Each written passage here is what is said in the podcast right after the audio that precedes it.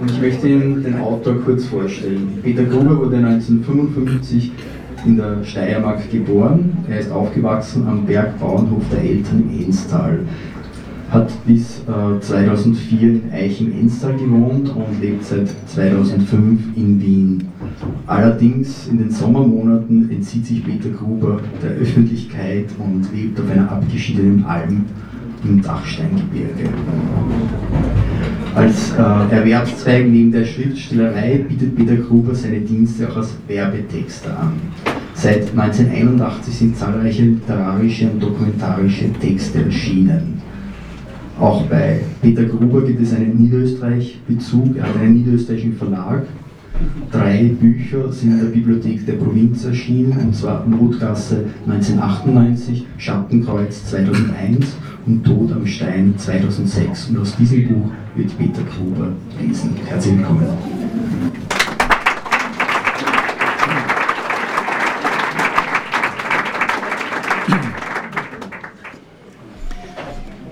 Guten Abend. Ich freue mich sehr, dass ich in einem so prominenten Umfeld von Autorinnen und Autoren hier in Langenlois zu Gast sein darf. Mein Roman Tod am Stein führt sie aus einer schönen Weingegend in eine nicht minder schöne Gegend des Hochgebirges in den Ostalpen ins Dachsteingebirge gewissermaßen von einem Sturm und einer Berauschung zum anderen Sturm und zur anderen Berauschung. Im symbolischen Sinne meine ich damit äh, Sturm im Sinne von Schneesturm, im Sinne von Jahrhundertschneesturm und Berauschung im Sinne vom Rausch des Rufes der Berge, der insbesondere in den 50er Jahren sehr stark gewesen war. Meine Geschichte ist eine tragische Geschichte, die von einer deutschen Schülergruppe erzählt, von jungen Menschen, die am Gründonnerstag des Jahres 1954 aus dem Salzkammergut ins Dachsteingebirge aufgebrochen sind, auf die Karsthochfläche am Stein, dort von einem Schneesturm überrascht wurde und wie vom Erdboden verschluckt war. Zehn Jungen im Alter zwischen 14 und 17 Jahren, ein junges Lehrerpaar, ein natur- und bergerfahrener Klassenlehrer. Die Suchaktion nach den Abgängigen ist die umfangreichste Suchaktion in der Geschichte des Alpinismus in Österreich gewesen. Es waren damals bis zu 500 Bergretter unterwegs und Zehntausende Menschen haben damals in Österreich und in Deutschland gebannt über die Medienberichterstattung diesen Großeinsatz verfolgt. Die Berichterstattung hat eine Dimension erreicht, die es zuvor seit Kriegsende zwischen 45 und 54 nicht in dieser Dimension gegeben hatte. Erst nach zehn Tagen hat der Dachstein die ersten Opfer freigegeben. Ich habe versucht, in Verbindung von Fakten und Fiktion dem Unglück nachzuspüren, und es in seiner Dramatik noch einmal lebendig werden zu lassen und schildere in diesem Roman vor allem die Ausgesetztheit in der lebensfeindlichen Bergnatur. In den Ereignissen selbst sehe ich ein Mahnmal, ein immerwährendes Mahnmal für die grenznahe Begegnung von Mensch und Natur. Und ich möchte mit meiner literarischen Bearbeitung die Hoffnung verbinden, dass er imstande ist, zumindest ein wenig warnende Aufmerksamkeit zu wecken. Jetzt aber im Folgenden eine auszugsweise Lesung quer durch den Hauptteil des Romans Die Wanderung in den Schneesturm. Hinter dem Krippenstein, man kann das von hier aus nur erahnen, dehnt sich eine weite Hochfläche aus, von der erzählt wird, dass sie im Sommer über dermaßen unwirtlich ist, mit zerklüfteten Felsen, tiefen Karen, trichterförmigen Dolinen und tief in den Berg hinein verzweigten Höhlen, dass sich nur Einheimische dort zurechtfinden. Bergführer, Hirten, Jäger. Wehe, wenn dort der Nebel einfällt. Diese Hochfläche dort oben nennt man am Stein. Der Heilbronner Klassenlehrer meinte damit jene schwer zugängliche, legendenumwobene, Sturm und Wetter ausgesetzte, weitläufige Kalkkarstwüste am Dachsteinplateau. Im Sommer und bis spät in den Herbst hinein eine karge Gebirgsgegend. Im Winter und bis spät ins Frühjahr hinein eine blendend weiße Schneekraterlandschaft. Am Stein lässt sich von den umliegenden Tälern aus bloß ahnen, liegt sehr verborgen, eingebettet in einer 2000 Meter hoch gelegenen riesigen Gebirgsschale. Am Stein hat keine offiziellen kartografischen Abgrenzungen, die Ränder verlaufen vielmehr imaginär. Jeder, der die Hochfläche betritt, hat seine eigenen Vorstellungen davon, wo sie beginnt, wo sie endet je nachdem, von welcher Seite man auf das Gebirge aufsteigt und welchen Alm-, Gebirgs- oder Jagdhistorischen Bezug man herzustellen vermag. Am Stein ist zugleich anziehend, verlockend, magisch, mystisch, archaisch, abweisend, abstoßend. Am Stein verlangt ob der Weitläufigkeit uns des Geheimnisvollen den Menschen großen Respekt ab. Selbst die Bergbewohner der unmittelbar um den Dachstein liegenden Täler und Dörfer würden niemals wagen, ohne Ortskundigen diese Gegend zu betreten, zu keiner Jahreszeit. Der Gründonnerstag, der 15. April 1954, begann so, wie es sich der Klassenlehrer Hans-Jörg Wolf ganz und gar nicht gewünscht hatte. Ein monoton wirkendes, aschgraues Himmelsdach lag über dem Tal Halbbecken. Die Vögel, die an den Vortagen ihren Morgengruß von den Baumwipfeln und Dachfirsten gepfiffen hatten, waren kaum zu vernehmen. Nun war Wolf aber nicht einer, der zu schwanken pflegte, sondern er handelte rasch entschlossen und entscheidungsfreudig. In südöstlicher Richtung bemerkte er einen bläulichen Himmelsstreifen. Außerdem lag die graue Wolkenschicht so hoch, dass alle Berge frei waren und gute Sicht herrschte. Zum Wandern eigentlich ideal, dachte sich Wolf. Wie es um die Fernsicht und den Rundblick am Berggipfel bestellt war, werde man ja sehen, sobald sie oben sein würden. Die Jungen waren pünktlich, was einerseits mit der von Wolf vermittelten Disziplin zu tun hatte, aber auch damit, dass die meisten von ihnen angesichts der zu erwartenden Bergtour schon vor dem Weckruf wach geworden waren. Rasch Zähne geputzt, in Wanderhose und Bergschuhe geschlüpft, ein kaltes Frühstück verschlungen, standen sie um sechs Uhr zum Abmarsch bereit. Wolf warf prüfende Blicke auf die Ausrüstung der Jungen, ob sie seiner Einschätzung nach für diese Tagestour angemessen war, berücksichtigte aber auch die jeweiligen Möglichkeiten der Jungen, deren Familien kaum über die notwendigen Mittel verfügten, um eine optimale Bergausrüstung zu kaufen. Wolf erkundigte sich, ob alle Teilnehmer auch ihre Mützen und Fäustlinge, Sonnenbrillen und Brotbeutel dabei hatten. Der eine oder andere musste nochmals ins Zimmer zurück, um Vergessenes zu holen, Danach verteilte Wolf die vom Heimküchenpersonal vorbereitete Marschverpflegung. Das reicht ja mindestens für zwei Tage, entfuhr es Thomas, als er acht Brotlaibe zählte und die vielen Käseecken, die Marmelade, die Butter und auch einige Riegel Schokolade sah. Besser zu viel als zu wenig, stellte Ulrich fest, dessen Augen noch etwas schlafverkebt waren. Während die im Tal verbleibenden Jungen und Lehrer sich in ihren Betten reckelten und die meisten noch schliefen, setzten sich die Wanderer in Richtung Krippenstein in Bewegung. Keiner von ihnen bemerkte, dass sie beim Verlassen des Sportheims vom Sportlehrer vom Zimmerfenster herunter beobachtet wurden. Wolf schritt voraus. Die zehn Jungen, das Junglehrerpaar hinterdrein. Keiner von ihnen wandte sich nochmals um, jeder hatte den Blick nach vorne gerichtet, zunächst dem Osten zu, in Richtung Talschluss, wo der Anstieg beginnen würde. Irgendwo hoch über ihnen thronte der Gipfel des Krippensteins. Von der Talsohle aus war er nicht zu erspähen. Erst später, wenn sie einige hundert Höhenmeter überwunden haben würden, sollte er für sie zu sehen sein. Aus nächster Nähe, jener Berg, jener Gipfel, dem sie zustrebten, ihren bislang höchsten Gipfel.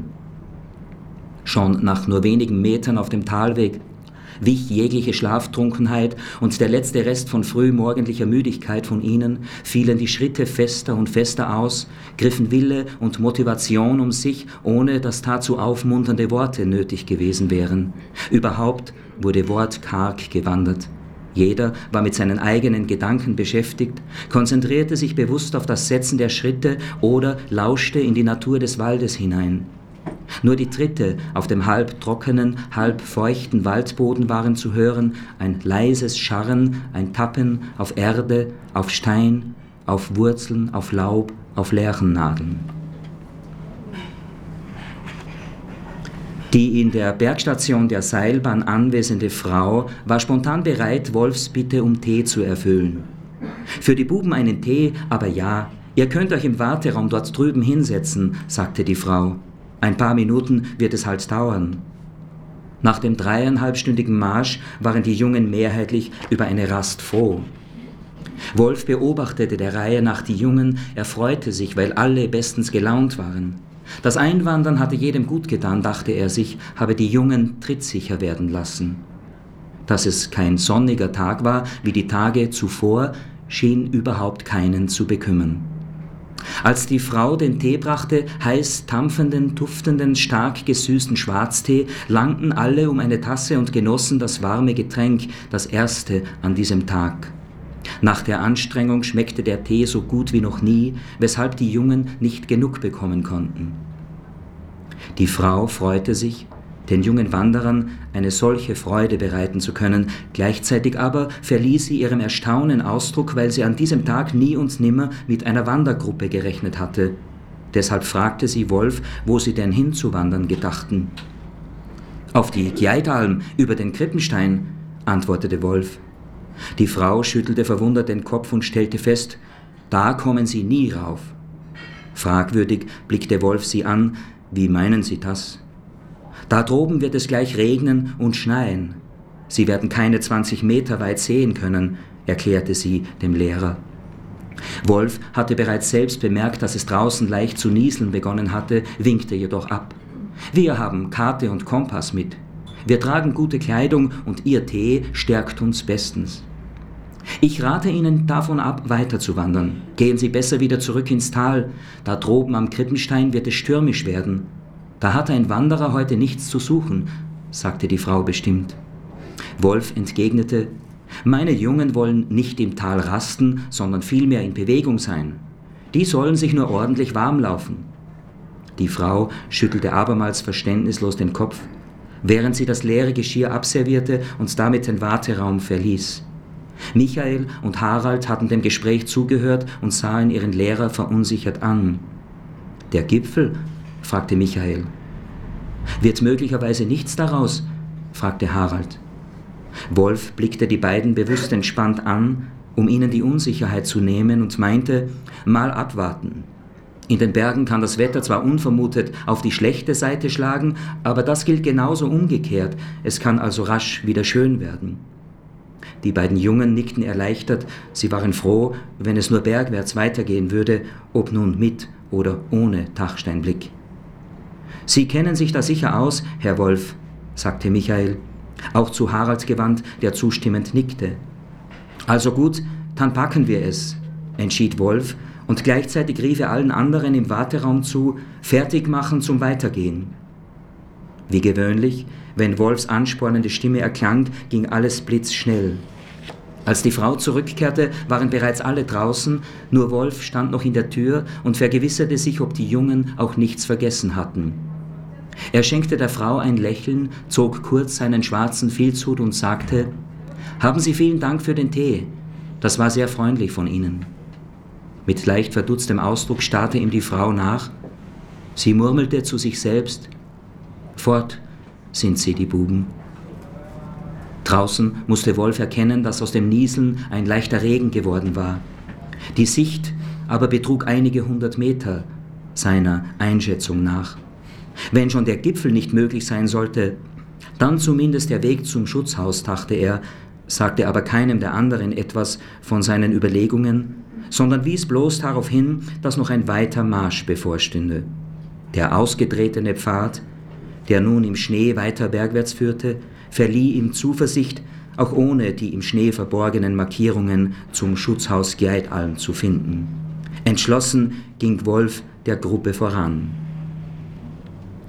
Oberhalb der Schönbergalm, nunmehr auf Altschnee, stapften die 13 Bergwanderer unentwegt bergwärts, auf einem Pfad, der zum Teil in Serpentinen, dann wieder gerade auf den Krippenstein zuführte. Die Wanderer folgten gut gelaunt ihrem Anführer. Serpentinen, so viele Serpentinen, stellte Ulrich fest. Wir sollten besser die Tiritissima nehmen, rief Thomas. Ja, wir sind doch richtige Bergsteiger, unterstützte Ulrich spontan diesen Vorschlag. Herr Wolf, schneiden wir doch den Weg ab, dann sind wir schneller am Gipfel, schlug Thomas vor. Der Lehrer ließ sich vom Übermut der Jungen anstecken und probierte prompt, eine Kehre abzuschneiden, versank jedoch nach einigen Schritten bis zum Knie im Schnee, einige folgten ihm, andere wieder blieben weiterhin auf dem Pfad.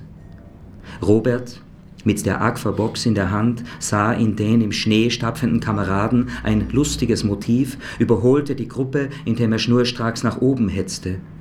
Als er oberhalb der Gruppe angekommen war, drückte er ab, im Bild vorneweg leerer Wolf, der kräftig in den bis zum Knie reichenden Schnee trat, dabei mit der Hand in den Schnee griff, dicht hinter ihm die sportlich Ehrgeizigen, die den Anführer zu überholen versuchten, dahinter nach und nach die etwas Schwächeren, die letzten ein wenig zurückfallend. Fast alle hatten ihre Anorak-Kapuzen über die Köpfe gestülpt. Wolf sah in seinem Hut offensichtlich einen Allwetterschutz. Einige trugen nun Stirnbänder oder Mützen, Sonnenbrillen dienten als Regenschutzbrillen. Ist wohl besser, wenn wir wieder alle auf dem Pfad bleiben. So schonen wir unsere Kräfte, die wir noch gut gebrauchen werden, stellte Wolf fest und beließ es beim einmaligen Abkürzungsversuch. Keinem machte es etwas aus, dass es inzwischen unaufhörlich regnete. Ebenso wenig schien es sie zu beeindrucken, dass es oberhalb der Baumgrenze grauer und grauer wurde, die Sicht rapide nachließ und augenblicklich nichts darauf hindeutete, dass sich daran etwas ändern könnte. Wolf hielt an, blickte über die Landschaft, über das kahle Gelände ringsum, das von allen Seiten vom Nebelgrau umzingelt wurde. Er holte seine Wanderkarte aus der Tasche, verglich Landschaft und Karte. Der kurze Halt ließ die Gruppe wieder vollends aufschließen. Eine eisige Windböe fuhr über die Dreizehn. Unvermutet schwappte statt eines Regengusses plötzlich ein Schneeschauer über sie hinweg, fegten auf einmal tausende weiße Schneeflocken um sie, wirbelten herum, umtanzten sie. Den Einheimischen wäre es nicht ungewöhnlich vorgekommen, dass bei Schlechtwetter der Regen in Schneefall übergeht, aber für die Heilbronner, die aus dem schneearmen Flachland stammten, war es ein aufregendes, keinesfalls alltägliches Erlebnis. Sie zeigten ihre Freude, indem sie sich mit dem Flockenwirbel mitzudrehen begannen, im Kreise tanzten und die vom Wandern erhitzten Gesichter gegen den Himmel streckten, um das kühlende Prickeln auf der Haut zu verspüren. Einige streckten die Zunge heraus, um die vom Himmel fallenden Flocken zu schmecken. Mit dem Schneefall war die Luft merklich kühler geworden. Der Schnee hatte auf den Höhen den Regen abgelöst und er erschien den Wanderern jetzt durchwegs angenehmer. Die Schneefallgrenze sank tiefer und tiefer unter die von der Gruppe erreichte Höhe und der Regen zog talwärts. An das Tal selbst dachte im Moment keiner mehr, auch nicht daran, wie weit es für sie nun entfernt war.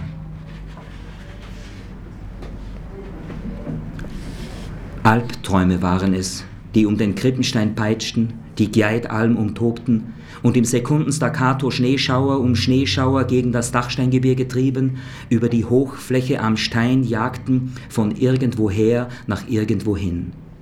Von Westen und von Norden kommend drängte der Sturm das Schneetreiben über die Höhen, ließ es in den Mulden und Karen wie wild im Kreis zirkulieren, sich spiralenförmig um Höcker und Buckel drehen, die Flocken wirbelten in einem ungeheuren Tempo, undurchdringbar und farbengleich, schneegrau und schneeweiß, alles verhüllend. Dreizehn schneeumwirbelten, suchenden Augenpaaren offenbarte sich nicht das winzigste Anzeichen eines Pfades, eines Orientierungssymbols, geschweige denn eines Hinweisschildes oder eines Schutzhauses. Nur weiß und nochmals weiß hatten Schnee, Nebel und Schneeweiß, Schneeschauer und Schneegrau ihnen zu bieten. Es war zum Verzweifeln. Es war, als würde sich die Heilbronner Gruppe in einem nie enden wollenden Kreis bewegen, auf einem kreisförmigen Bergschneefeld. Lehrer an Lehrer, Junge an Junge, Junge an Lehrer, Rock an Rock. Dicht aneinander, unmittelbar hintereinander, zähen Schrittes, müde gewordenen Schrittes. Durchhalten, nicht aufgeben. Mir nach, wir schaffen es. Es kann nicht mehr weit sein bis zum Schutzhaus. Unentwegt appellierte Hans-Jörg Wolf mit lauter und kräftiger Stimme an das Durchhaltevermögen der Jungen, vor allem der völlig Entkräfteten, deren lähmenden Schritte es waren, die zum ungemein langsamen Vorwärtskommen veranlassten, letztlich auch die stärksten und kräftigsten, die nach wie vor über eine gute körperliche Verfassung verfügten, zum äußerst gemächlichen Tempo zwangen. Das Stapfen der 13 war längst nicht mehr nur gegen den Schneesturm gerichtet, sondern vor allem gegen die Zeit. Wolf wusste das, spürte nur allzu deutlich in seinem Nacken, was in der Gruppe vorging wie sehr sich die Jüngsten quälen mussten, doch blieb ihm keine andere Wahl, als zu drängen, zu rufen, zum Weitergehen zu mahnen, in der Hoffnung, dass endlich die Umrisse des Schutzhauses vor ihnen auftauchen würden. Einige Meter noch, ein paar Schritte nur mehr, nicht locker lassen. Ihr schafft es, ihr habt die Kraft, ich weiß es, ja, weiter, ja. Wolf gab nicht nach, klammerte sich an die Nadel auf dem Kompass, an die Richtung Südwesten. Wolf versuchte die Richtung des Sturmes einzuschätzen, was sich jedoch als äußerst schwieriges Unterfangen erwies. Manchmal schien es ihm, als würde der Wind immer aus derselben Richtung blasen, folglich müsse hier Norden und dort Westen sein, von wo die Winde hereinbrachen. Aber im selben Moment fielen sie fast zeitgleich von allen Seiten herein. Wenn bloß ein einziges Bäumchen oder irgendwo ein schneefreier Felsen auszunehmen wären, dachte Wolf, dann ließe sich vielleicht an diesem Zeichen die Himmelsrichtung bestätigen. Doch nichts, gar nichts bot sich an, außer weiß und grau, weiß und grau. Ich kann nicht mehr. Ich kann auch nicht mehr. Ich will rasten. Ich schaffe das nicht. Ich habe Durst. Wolf vernahm die Stimmen, die Worte, die Hilferufe nur zu deutlich. Nein, nicht jetzt, rief es in ihm. Wir haben die Zeit nicht mehr, wir müssen weiter, weiter. Wolf gab den Äußerungen hinter ihm aber unmittelbar nach, blieb stehen, drehte sich zu den Jungen um. Er sah die flehenden Blicke in den Augen Heinrichs, der sich mit beiden Armen nach vorne gebeugt auf die Oberschenkel stützte heftig keuchend zu Wolf blickte und versuchte, ein Wort herauszubringen, schaffte es aber nicht. Der Schneesturm am Dachstein hielt ungemindert an. Bis auf minus sechs, sieben Grad waren die Temperaturen gesunken, der extreme Wind verstärkte das Kältegefühl um ein Vielfaches. Von allen Seiten pfiff und blies es. Unaufhaltsam rückte die Dämmerung näher. Hans-Jörg Wolf vermochte nicht exakt zu orten, wo er sich mit seiner Gruppe befand. Karte und Kompass halfen ihm im Augenblick gar nichts mehr. Und der Sternenhimmel, der Wolf eine Orientierungshilfe hätte sein können, der mit Polarstern und großem Wagen die Himmelsrichtungen angezeigt hätte, würde sich bei der dicken Wolkendecke wohl nicht zeigen. Nur wenige Stellen in der baumlosen Landschaft, windausgesetzte Kuppen und Höckerkanten waren teilweise abgeweht, wie abgeschürft, ließen blankes Kalkgestein und bodennahe Moose und Flechten sichtbar werden, im Frost erstarrt oder vereist. An diesen Stellen war es erst recht nicht auszuhalten, da Wind und Schnee kräftig darüber hinwegstürmten. Unaufhörlich stiebten die Schneekristalle auf die Dreizehn ein, brannten auf den Gesichtern und röteten die Augen. Kaum einer fand einen halbwegs festen Stand im Schnee. Neuschnee konnte von Altschnee längst nicht mehr unterschieden werden. Wolf drängte zu raschem Handeln, um das letzte verbleibende Tageslicht zu nützen. Die Errichtung eines Notunterstandes hatte jetzt blitzschnell zu geschehen. Alle waren bloß für eine Tagestour ausgerüstet, aber keinesfalls für eine Nächtigung im Freien, noch dazu bei diesen Wetterverhältnissen. Hier ist es gut, hier bleiben wir, erklärte Wolf. Hier scheint der einzige Platz zu sein, an dem es nicht so heftig bläst. Hier bauen wir unser Biwak. Also Fäustlinge anziehen, Hände in den Schnee. Wolf war sich klar darüber, dass es nie und nimmer schaffen würden, ein richtiges Schneeiglu zustande zu bringen. Die Konsistenz des Schnees war nicht dafür geeignet. Außerdem verfügten sie als Werkzeuge ausschließlich über ihre eigenen Hände. Er hatte sich jetzt darum zu bemühen, mit bestem Geschick vielmehr einen halbwegs schützenden Wal, eine Art Schneeschirm um sie herum zu organisieren, um dem heftigen Sturm wenigstens einigermaßen entfliehen zu können. Es wäre freilich um vieles vorteilhafter gewesen, kleine Höhlen in Wächten hineinzugraben, einzeln oder zu zweit hineinzuschlüpfen, weil darin die Temperatur nicht so tief zu sinken vermochte wie im Wind ausgesetzten Freien. In derartigen Schneehöhlen würde es sich notfalls eine ganze Nacht aushalten lassen. Aber der Zustand der Entkräfteten ließ nicht genügend Zeit, um nach einer solchen Wächte zu suchen. Auch war es dem Klassenlehrer wichtig, dass die Gruppe zusammenblieb und einen Ort zu finden, wo es möglich war, alle auf kleinem Raum unterzubringen, war undenkbar. Anfangs nur zögerlich, ratlos und planlos wurde damit begonnen, den erteilten Anweisungen nachzukommen, um jedoch bald darauf wie fiebernd, teils sogar beherzt und motiviert, teils um Ablenkung ringend, mehr oder weniger geschickt mit den Händen im Schnee zu wühlen und damit zu formen. Manche steigerten sich so in diese Arbeit, dass es nach einem Wettkampf aussah. Für einige Minuten schien es, als würde keinem bewusst sein, auf was sie sich nun einlassen mussten, zu welchem Unterfangen sie dieser Sturm zwang, der ungebrochen anhielt, der sie alle umklammerte und an diesen Berg fesselte. Ebenso unaufhörlich wie der Schneesturm ringsum tobte, feuerte Wolf die Gruppe an, versuchte er sie mit Worten, Zurufen, Hinweisen und Belobigungen anzutreiben. Es hatte den Anschein, als würde Wolf mit seinen Zurufen gegen den Sturm selbst einen Wettbewerb austragen wollen.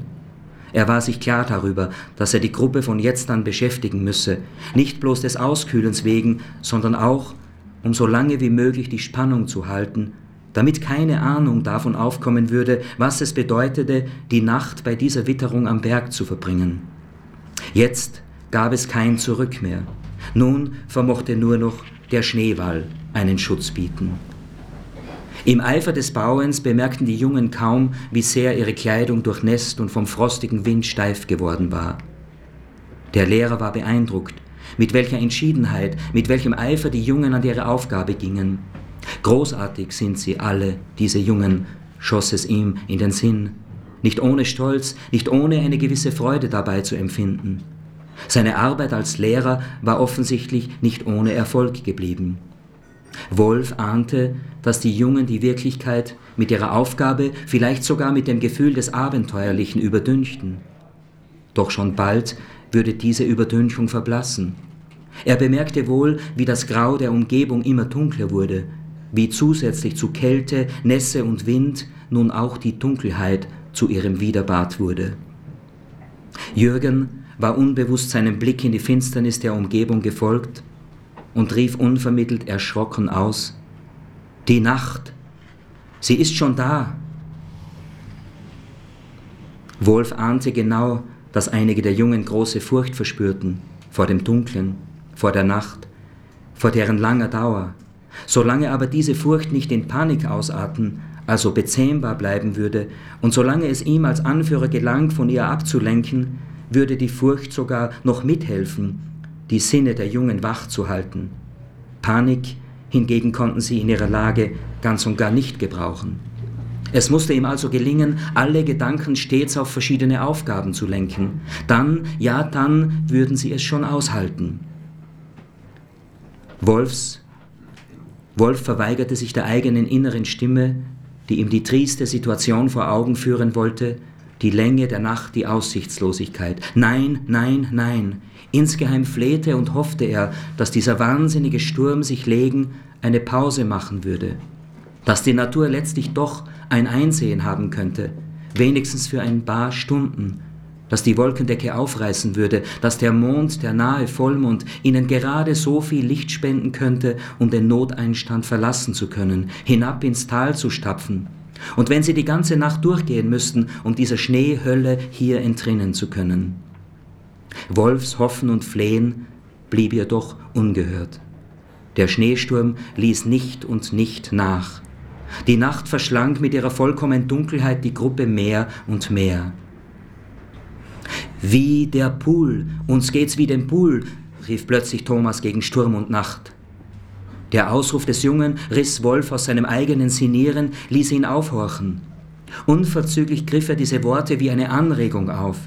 Ja, der Hermann Pohl, dieser Teufelskerl mit dem Alleingang am Nanga Babat, der ist auch in die Nacht geraten, nur noch in viel extremerer Höhenlage als wir hier. Der musste die Nacht im Freien, im Sturm verbringen.